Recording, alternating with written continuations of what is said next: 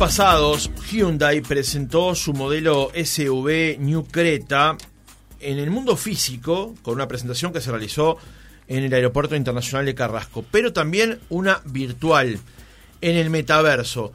Fue el primer lanzamiento uruguayo en el metaverso y se denominó Welcome to the Creatverse, que es bienvenido al mundo de la marca o el modelo Creta, y se concretó el pasado jueves a las 7 de la tarde. Mientras que en el mundo real la presentación se realizó en el segundo piso del aeropuerto, en el virtual se produjo en Decentraland, una de las plataformas de realidad virtual descentralizada más concurridas del mundo, basada en tecnología blockchain a la que se accede desde cualquier computadora en el mundo. Y eso derivó en que nos preguntáramos qué es el metaverso.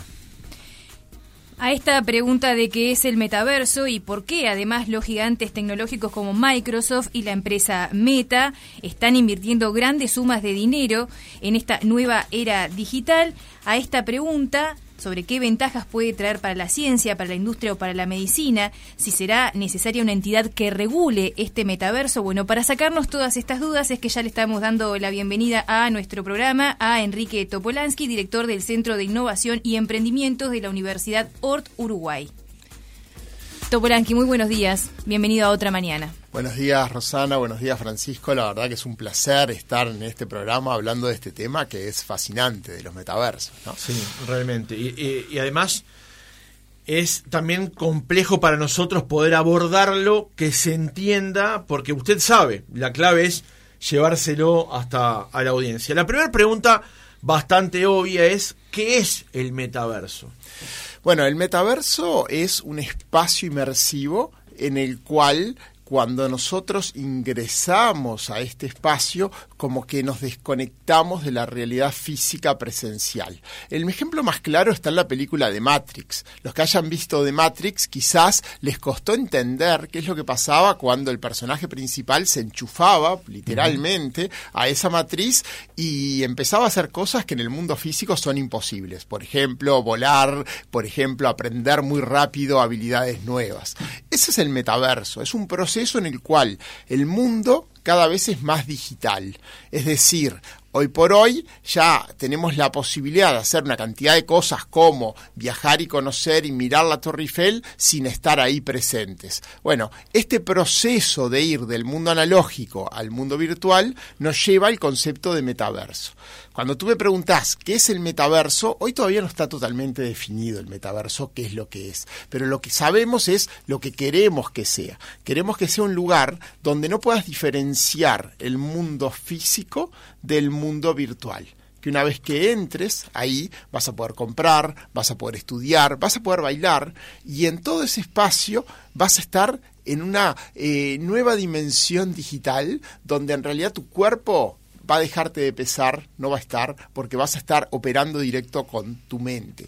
La palabra metaverso es un acrónimo compuesto por meta, que proviene del griego y significa después o más allá, mientras que verso hace referencia a universo, por lo que hablamos de un universo que está más allá del que conocemos actualmente. Esa es la definición correcta de la palabra. Sí, es correcto y es un término que nació en el 1992, lo creó un señor que se llama Neil Henson y que eh, lo inventó para una película que se llama Snow Crash, donde cuenta la historia de un repartidor de pizzas que durante el día en el mundo real es repartidor de pizzas y en la noche, de alguna manera, por decirlo de alguna manera, él entra a este metaverso donde es como una especie de superhéroe donde tiene que luchar contra un virus y es un guerrero, etcétera, etcétera.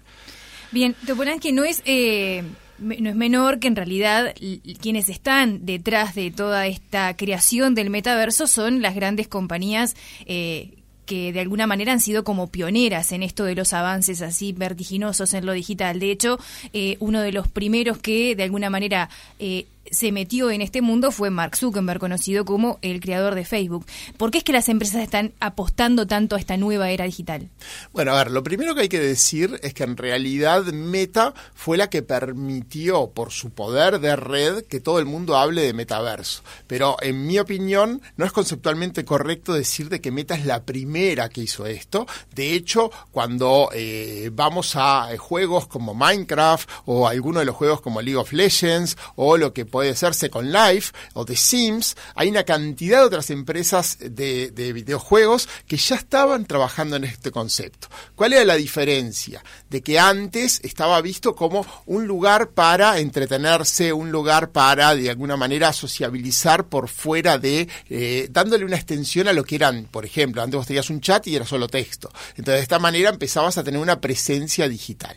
Ahora, cuando tú decís meta, meta de Facebook, Max Zuckerberg, bueno, ahí aparece otras connotaciones que tiene que ver mucho más con cómo monetizo esto, cómo genero una nueva economía digital.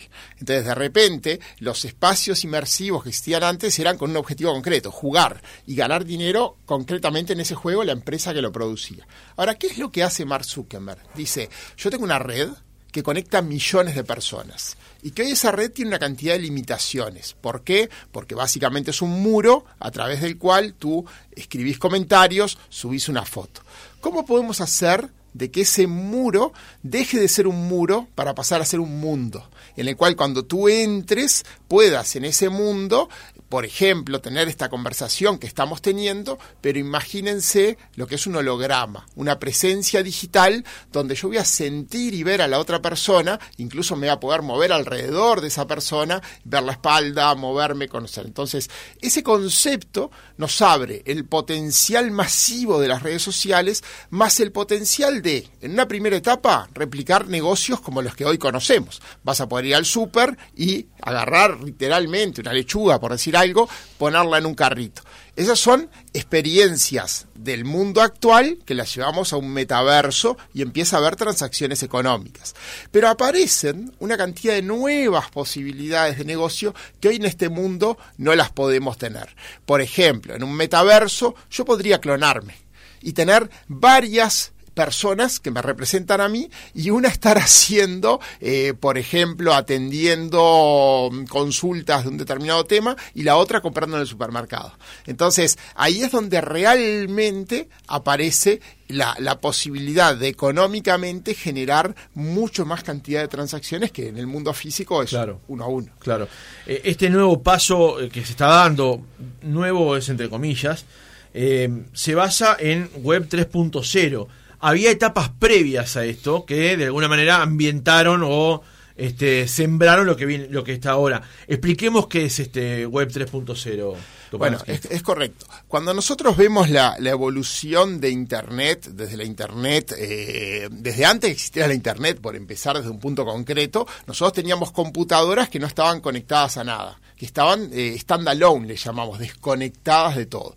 Ahí tu capacidad quedaba reducida a qué? Al procesador que tenías, a la memoria que tenías y al disco duro que tenías. Y todo lo que podías hacer estaba muy limitado por los recursos que tenés. Cuando conectaste tu computadora a una red, ya las posibilidades empiezan a ser mucho más grandes. ¿Por qué? Pues podemos comunicarnos, podemos intercambiar información. Si a mí se me llena mi disco duro, te lo puedo mandar al tuyo. Entonces empezás a expandir esas fronteras y el potencial que tenés.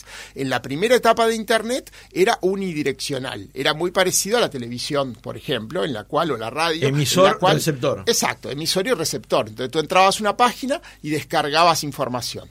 Luego aparece la web 2.0. En la web 2.0 empezamos a interactuar, es decir, yo soy capaz de chatear con el otro, em, alguien manda, el receptor recibe y se convierte en emisor y manda nuevamente. Luego pasamos a la web 3.0, que es la web semántica, en la cual aparece ya, por ejemplo, los videos, el streaming, aparece todo lo que tiene que ver con Google, en el cual vos le preguntás, dime Google qué pensás del mundo. Y Google te contesta como si fuera una inteligencia, un dios, y te contesta algo. Después veremos si está bien o no está mal. Pero ya salimos de esos formatos estructurados de diálogo de la web 2.0 y pasamos a formatos más semánticos, donde intentamos entender el sentido de lo que está preguntando. Esa web, que es la que hoy tenemos, tiene una cantidad de problemas. Tiene una cantidad de problemas por ejemplo, de identidad, de seguridad. O sea, nosotros hoy, cuando entras en la web, te digo, yo soy el rey de España. Y el otro te dice, sí, yo soy Roberto Carlos. En definitiva, no tienes una forma de validar identidades seguras, no tienes una forma de tener transacciones 100% seguras, por decirlo de alguna manera. Entonces, eso está llevando al concepto de web 4.0. En esta web 4.0, es donde aparecen las posibilidades de generar espacios inmersivos donde de alguna manera vos puedas tener una identidad certificada y al mismo tiempo puedas agarrar y decir, ok, ahora ya no quiero que sea simplemente una relación en la cual yo pido algo, me dan algo, dialogamos, sino que quiero entrar en una nueva dimensión. Y ahí es donde entran los metaversos. Estamos muy lejos todavía de llegar a este punto, y lo aclaro ahora, eh, y después si quieren le vamos a ver cómo está evolucionando los metaversos. ¿no? Sin lugar a dudas. ¿Qué son los NFT, los tokens no fungibles? Bueno, ahí, ahí estamos agarrando para un área eh, eh, hoy por hoy las posibilidades de Internet escalan en n dimensiones. Entonces, cuando tú hablas de tokens no fungibles, lo que estamos hablando es de una manera de que un activo digital, y acá para que entiendan, cuando hablamos de activo digital, podemos estar hablando una canción, podemos estar hablando de un dibujo que hice en el Paint, para hablar algo muy básico. Días pasados, justamente, eh, Ramiro Aula presentó una serie de, tokens no fungibles de la llama que llama, con nuevos mensajes, y esos se vendían, ahora no me acuerdo exactamente la cifra, pero si no me, equivoco son 10 mil dólares cada uno, que son, este, tienen, por supuesto, su valor nominal, pero además el valor de la transacción también. ¿no? Para, para, entender bien este concepto, ¿cuál es el problema en la era digital? De que una canción yo puedo descargarla y hago 10 copias, ¿no? Entonces, ¿cuál es la original? Aparece un concepto de decir cuál es el original de esas 10 copias. Y en realidad son idénticas. Entonces el NFT viene a solucionar ese problema. De tal manera de que vos puedas ponerle un número de serie, básicamente es eso, es un número que dice esta pieza es la original que hizo el actor, el autor. Entonces, en el momento que esta persona vende la llama que llama, bueno, cuando yo transfiero ese, ese activo digital, esa llama, a otra persona, bueno, hay un contrato que queda guardado en algo que se llama blockchain, en la cual de alguna manera queda grabado a fuego de que Francisco es el dueño de ese activo digital.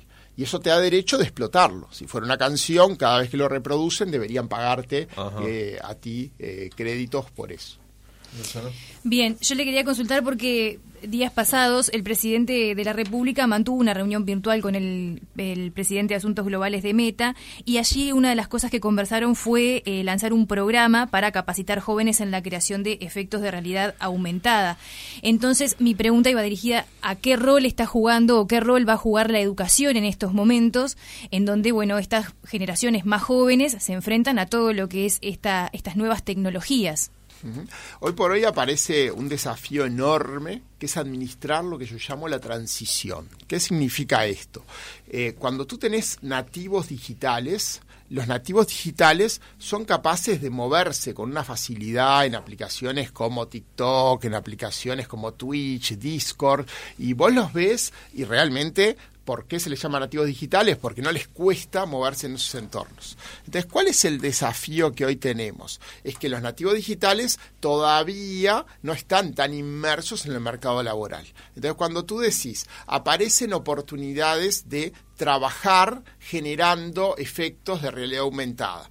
Bueno, acá lo que estamos diciendo es que aparece una nueva industria que tiene que ver mucho con el diseño gráfico, con la creatividad, en la cual lo que tenemos que hacer es aportar contenido a Internet, al metaverso, en el cual una persona que, por ejemplo, está navegando en el muro de Facebook, podría aparecer una taza, o podría aparecer una botella o una mesa, y esa persona puede decir, quiero ver cómo queda esta mesa en la cocina de mi casa.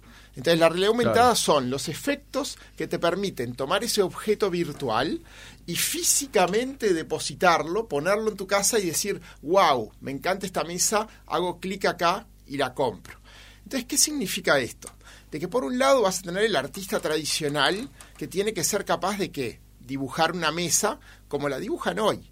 Pero a su vez esto tiene que tener ciertas propiedades especiales, para eso se utilizan determinados programas especiales, ¿para qué? Para que se enganche al muro de Facebook y pueda aparecer en tu muro y tú tomarlo y descargarlo. Podemos dar un ejemplo más concreto. Si ustedes agarran su celular, tiene que ser un celular de alta gama, eh, por ejemplo, si es un Samsung, tiene que ser mayor al 10, y ustedes en el Google buscan ahora, por ejemplo, león en 3D, les va a aparecer un león en 3D, y abajo le va a aparecer un botón que dice ver este león en realidad aumentada. Al tocar clic ahí, ¿qué va a pasar? Se va a activar la cámara de su celular e inmediatamente van a ver el ambiente donde ustedes estén, imagínense que están en el escritorio, y les va a permitir posicionar ese león específicamente en ese ambiente en el que están trabajando. De esta forma, ¿qué es lo que va a suceder? Van a estarle dando la sensación de que tienen un verdadero león adentro de su eh, sala de trabajo. Bueno, esto que ahora está Francisco haciendo. Estoy haciendo con un border collie, lo puse arriba de la mesa. Exacto. El otro día, eh, yo no lo sabía esto, se lo hice a mi sobrino el sábado, le dije si quería, queríamos poner, este, este traer un perro nuevo a casa y le, le dije, ¿querés que ver cómo se vea en el comedor? Y tomé una imagen de un border collie en, Google y lo, lo, centré en el comedor de casa y le mostré, bueno, así se vería, de este tamaño más o menos. bueno, esto Quedó fascinado, ¿no? Esto es fascinante, fascinante. Imagínense si hubiésemos tenido las clases de historia con estos instrumentos. Imagínense cuando ustedes están decidiendo si comprar un cuadro, poder ver cómo te queda en tu casa. O un mueble, o por qué no, una ropa o un accesorio que queremos tener. Bien. eh, antes eh, de, pasar a, preguntas quizás un poco más filosóficas para llevarlo también a, un poco al, plano terrenal, hoy por hoy, ¿qué es lo que necesito para, eh, digo, de instrumentos físicos? Pues yo, por ejemplo, ayer investigando un poquito para la entrevista veía que eh, son necesarios unos lentes como que son como los de realidad virtual, pero también es un como una especie de, de aparatito que va en la mano, bueno, donde uno, uno proyecta. ¿Qué es lo que necesito hoy para poder, de alguna manera, entrar en el metaverso? A ver, el metaverso, como yo les comentaba hace un rato, ha ido evolucionando y va a seguir evolucionando. En la etapa actual, la mayoría de los metaversos uno ingresa a través de lo que se llama los avatares. ¿Qué es un avatar? Un avatar es un muñequito que es una representación digital de nosotros. En esta etapa en la que estamos, porque la tecnología es lo que permite en el nivel que estamos, tú entras con ese avatar y con ese avatar lo que estás haciendo es mover ese mm, avatar y ese avatar es el que habla con las otras personas, se mueve por la sala, dialoga y compra. De allí el término inmersivo que usábamos más temprano. Exacto. ¿Qué problema tiene este metaverso poco evolucionado? Que en realidad sos tú que estás desconectado de ese avatar y que hay una distancia. Entonces, de repente, el, muñequito, vos lo ves, sentís que sos vos, pero en realidad es, es una eh, representación. Cuando tú hablas, Rosana, de que te pones unos lentes, empezamos a entrar en ese mundo inmersivo. Entonces, los lentes de realidad aumentada va a ser una forma de ingresar. Ya hoy hay juegos como Kinetic que te permiten ponerte los lentes, ponerte sensores en las muñecas y cuando tú entras ya no ves el avatar directamente sos tú que estás viendo, por ejemplo, la montaña rusa y estás experimentando físicamente lo que está pasando. A través de estos sensores, como que tus sentidos son engañados y tú sentís que efectivamente te estás cayendo, que efectivamente estás caminando. Eso es una etapa un poco más avanzada del metaverso. Pero ahí estamos todavía lejos de la matriz, en la cual tú te vas a desconectar de, este mundo conectándote a través de un implante cerebral o a través de sensores como, electro, como electroencefalogramas que se ponen en la cabeza. Ese metaverso todavía está bastante lejos. El que hoy está es lo que tú preguntabas, son lentes de realidad aumentada, donde tú entras a ese mundo inmersivo y, y acá voy a decir cosas para que las vayan viendo, todavía no está tan bien resuelto, de tal manera que luego de un rato te duele la cabeza. ¿Por qué? Porque todavía la resolución que tiene la pantalla, las sombras, los brillos, no son tan perfectos si tuviéramos que decirlo de una manera técnica, no pasan lo que se llama la prueba de Turing visual. Un Turing visual significa que cuando realmente la realidad esta inmersiva sea perfecta, no vas a darte cuenta de qué cosas son reales y qué cosas son generadas por la computadora. Todavía estamos muy lejos de llegar a pasar la prueba de Turing virtual. Claro. Eh, hace un momento lo comentábamos más temprano acerca de las potencialidades que esto hay desde el punto de vista económico. Como lo comentaba también, hay empresas que están vinculadas a los juegos y demás que ya hay un cierto grado de avance. Usted comentaba, por ejemplo, la posibilidad de eh, ir al supermercado sin salir de nuestras casas. ¿Qué otras potencialidades podemos esperar para esto? Pero en el corto plazo, porque tal vez a largo plazo, sí, como usted manejaba, todavía hay ciertas limitaciones impuestas por la época.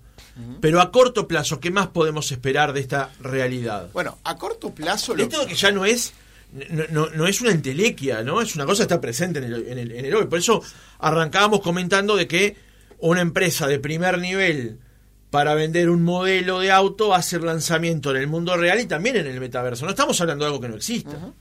A corto plazo, hoy ya tenemos recitales, por ejemplo recitales virtuales en los cuales uno va en formato de avatar, salta, disfruta, está totalmente conectado y es una experiencia inmersiva sumamente interesante. Hay programas como parecido al programa de la máscara o de voz que hoy por hoy se hacen en el mundo virtual, donde son avatares los que están cantando y la gente está votando por esos avatares que están ahí eh, presentando. Entonces ahí ya tienen dos ejemplos concretos, pero también hay muchísimos usos en la medicina.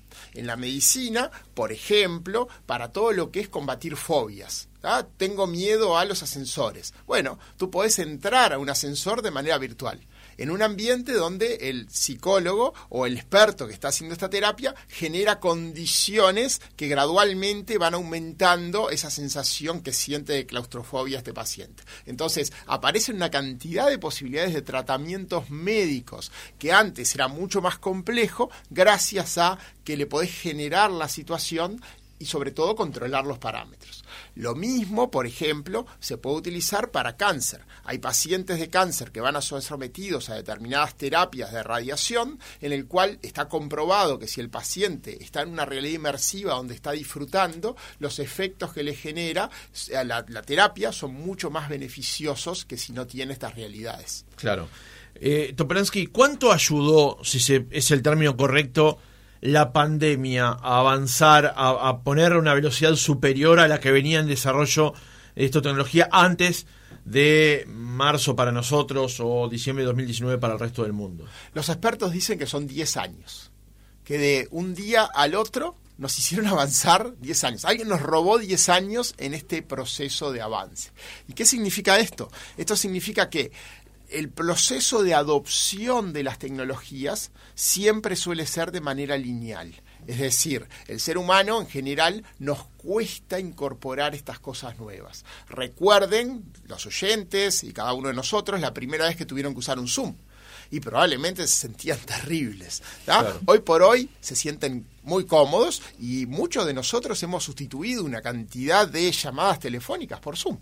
Acá pasa exactamente lo mismo. La pandemia nos forzó a hacer un escalón. Eso es lo que se llama una disrupción. Se produjo un salto en el cual dijimos, eh, hoy no podemos salir de casa, no podemos abrir la tienda física, pero sin embargo tenemos que seguir haciendo determinadas cosas.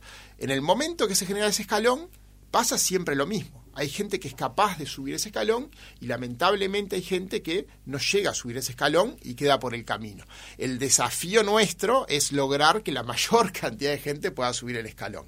Pero entonces, yendo concretamente a tu pregunta, se generó un escalón de 10 años. Hubo gente que fue capaz de subir ese escalón y decir, ok, tengo una librería, por ejemplo, y esta librería no puede abrir el local físico, pero la gente quiere seguir leyendo. Entonces, ¿qué hacemos? Bueno, genera un e-commerce a través del cual la gente compra y te llega a través de un delivery a tu casa. O un paso más todavía, sustituyo el libro en papel por el libro virtual. Lo compraste y te llegó directo al dispositivo donde está leyendo. Claro. Eh, Topolansky, un, par de preguntas de mi parte más para el cierre del reportaje. Usted mencionaba recién cuál fue ese, e, ese paso que dimos durante la pandemia. Hablamos del mundo. Uruguay, ¿Qué rol está jugando? ¿Qué papel se ubica hoy en esta dinámica global con respecto al metaverso? Bueno, Uruguay tiene un lugar de privilegio.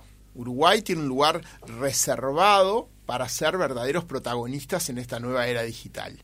Y esto tiene que ver con un proceso de, vamos a decir, 20 años, en el cual en el Uruguay se ha ido trabajando en una transformación que empezó por generar empresas de tecnología. Hoy tenemos un ecosistema de empresas de tecnología que somos los número uno exportando al mundo. Uruguay exporta mil millones de dólares. Uruguay en carne exporta 2.800 millones de dólares. Entonces, cuando vemos de que casi un tercio hoy es software, estamos entendiendo de que está pasando una transformación en el Uruguay. Si a esto le sumo el programa del Ceibal, que da capacidades digitales a niños sin importar el contexto social, está generando una alfabetización digital. Si a esto le sumo la infraestructura que tiene Uruguay, la conexión de fibra óptica en todo el país, se empieza a dar toda una conjunción que es única cuando la miramos en el Uruguay. Entonces, a tu pregunta, Francisco, yo creo que Uruguay tiene para ser protagonista en esta nueva era tiene posibilidades de generar en la nueva economía una nueva forma de crecimiento para el país. Y es por eso que vemos que, hoy se está fomentando que Uruguay sea un hub de innovación. Empresas como Microsoft están, eligieron Uruguay hace muy poquito para hacer su laboratorio de inteligencia artificial. Vemos la noticia de Facebook que quiere empezar a capacitar en efectos de realidad aumentada. Lo que mucha gente no sabe es que Google ya se instaló acá. Entonces, cuando ves esto, esto no es casual esto es un trabajo sistemático que se viene haciendo y que está llevando a que Uruguay sea el país más digital de América. A mí, una última pregunta vinculada a si en algún momento va a ser necesaria alguna entidad reguladora de todo esto, que hoy por hoy es como que está así como uno puede usar Internet libremente, pero bueno, ya cuando uno piensa en el metaverso hay cosas quizás un poco más complejas, como el tema de la privacidad, eh, que Facebook ha sido blanco en los últimos años de, todo este tema.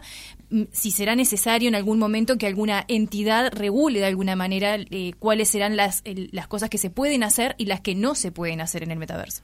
Eh, mi opinión es decididamente que sí que tiene que haber alguna forma de gobernanza. No sé si va a ser una entidad o si vamos a ser todos. Eso todavía está por verse, porque hoy la tecnología ya permite una representación de cada uno de los ciudadanos de manera mucho más directa. Entonces, no tengo claro si va a ser un organismo que va a decir esto se puede o esto no se puede, como pasaba, yo que sé, que te decían estas películas son para menos de 13, 18, 24, o si va a ser mucho más una especie de colaboración colectiva de lo que corresponde y lo que no corresponde hacer. Esa respuesta todavía no la tengo, pero lo que sí tengo claro es que no puede quedar el control de estos espacios inmersivos de al lado de una única empresa.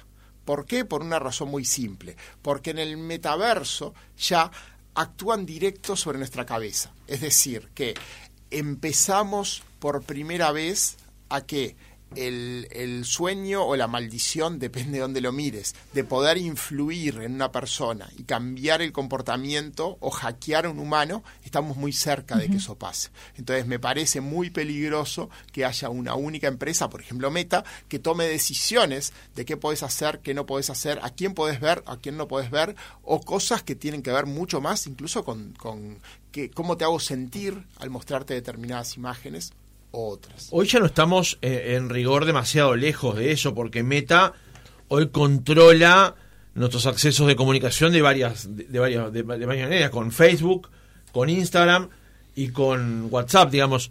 Zuckerberg tiene acceso realmente a mucho material de nosotros mismos, ¿no? O sea, tal vez no a esa a ese nivel, pero hoy realmente tiene tiene mucho control o mucha información sobre nosotros, ¿no? Sí, hoy cualquiera de las empresas globales que se manejan por datos, de alguna forma tienen más información de nosotros que nosotros mismos. Entonces, eso que hace de que, eh, dependiendo de cómo seamos, sea más sencillo o más difícil manipularnos. Entonces, hoy sí ya pasa esto y uno tiene que aprender y tener cuidado, básicamente, de cómo usa la información y, sobre todo, eh, estudiar mucho y entender eh, que las cosas que pasan en el contexto que estamos no son casuales. Eh, es decir, estamos en un mundo en el cual de repente tú crees que sos el cliente de una empresa cuando en realidad te convertiste en el producto sin saberlo que ellos están vendiendo a terceros. Claro, claro.